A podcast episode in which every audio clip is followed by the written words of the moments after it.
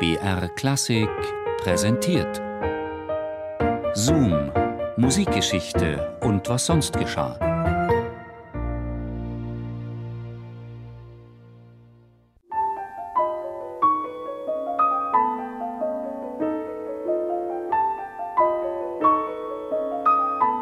Hamburg im Jahr 1990.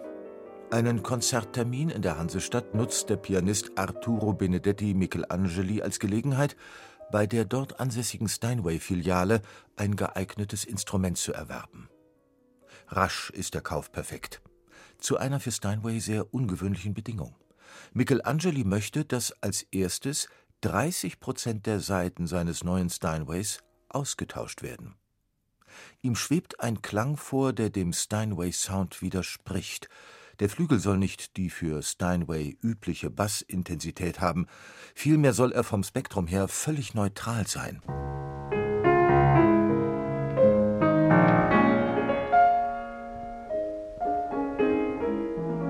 Das war jetzt ein Stück in Astur. Also man hört sehr, sehr schön die Subdominante. Das ist eine völlig andere Klangfarbe. Erzählt Wolfgang Popper, Klavierstimmer und ehemaliger Notenarchivar bei den Münchner Philharmonikern.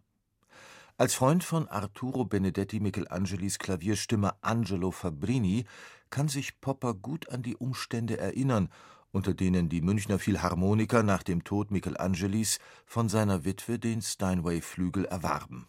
Für damals rund 150.000 Mark, was in etwa dem Neupreis entsprach. Allerdings auch diesmal, wie beim Neukauf, wieder verbunden mit einer Auflage. Derzufolge sollte für jeden Konzerteinsatz Michelangelis Klavierstimmer anreisen, um den Flügel spielfertig zu machen.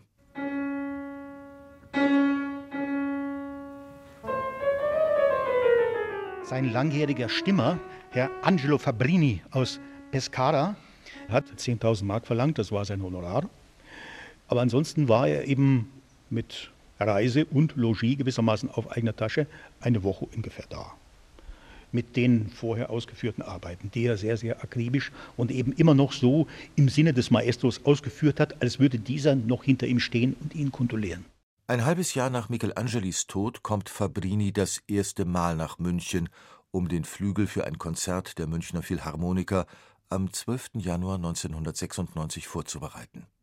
Solist Murray Pariah.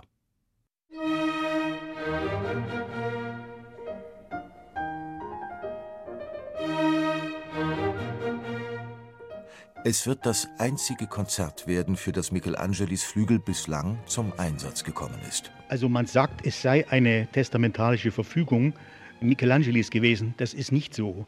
Es war aber mit Sicherheit der Wunsch der Witwe des Pianisten, einen Mann des Vertrauens, diesen Flügel weiter pflegen zu lassen. Denn immerhin war Angelo Fabrini mit seinen Gehilfen, er war nicht allein, 18 Jahre in Diensten Michelangelis. Einer der Pianisten, für den Angelo Fabrini heute noch arbeitet, ist Murray Pariah.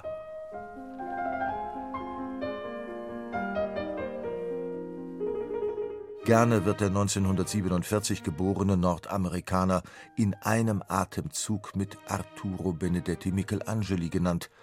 Und Pariah ist einer der wenigen, die der ehemalige Chefdirigent Sergio Celibidache neben seinem Freund Michelangeli als großen Pianisten gelten lassen konnte.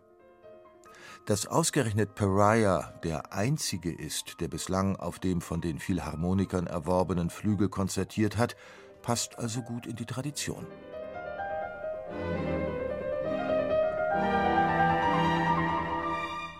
Doch die Ehrfurcht und Loyalität, deretwegen das Instrument seit Pariahs Auftritt nicht gespielt wurde, wird nicht von Ewigkeit sein. Eines Tages dürfte Michelangelis Flügel aus seinem Dornröschenschlaf geweckt werden. Dessen ist sich auch Wolfgang Popper bewusst, der bei den Philharmonikern für die Causa Michelangeli-Flügel zuständig war und nun nur noch aus dem Ruhestand darüber spekulieren kann, wie es mit dem wundersamen Instrument weitergehen könnte. Es wäre dann natürlich interessant, wer sich um die Pflege des Flügels kümmert. Das Steinwehhaus München beschäftigt eine ganze Reihe von hervorragenden Konzertstimmern, worauf man achten sollte, dass man den Grundcharakter des Flügels nicht stört. Es wäre ideal natürlich als Kammermusikinstrument im Karl-Orff-Saal. Doch auch dafür kam Michelangelis Flügel bislang nicht zum Einsatz. Und so schlummert das Instrument weiter bei den Münchner Philharmonikern in seinem silbernen Kasten. Ihm fehlt eine Bestimmung, im Gegensatz zu den Instrumenten anderer verstorbener Klavierlegenden. Glenn Gould's Steinway ist immerhin in der kanadischen Nationalbibliothek in Toronto ausgestellt. Der Flügel von Wladimir Horowitz geht sogar bisweilen auf Tournee und lässt von sich hören.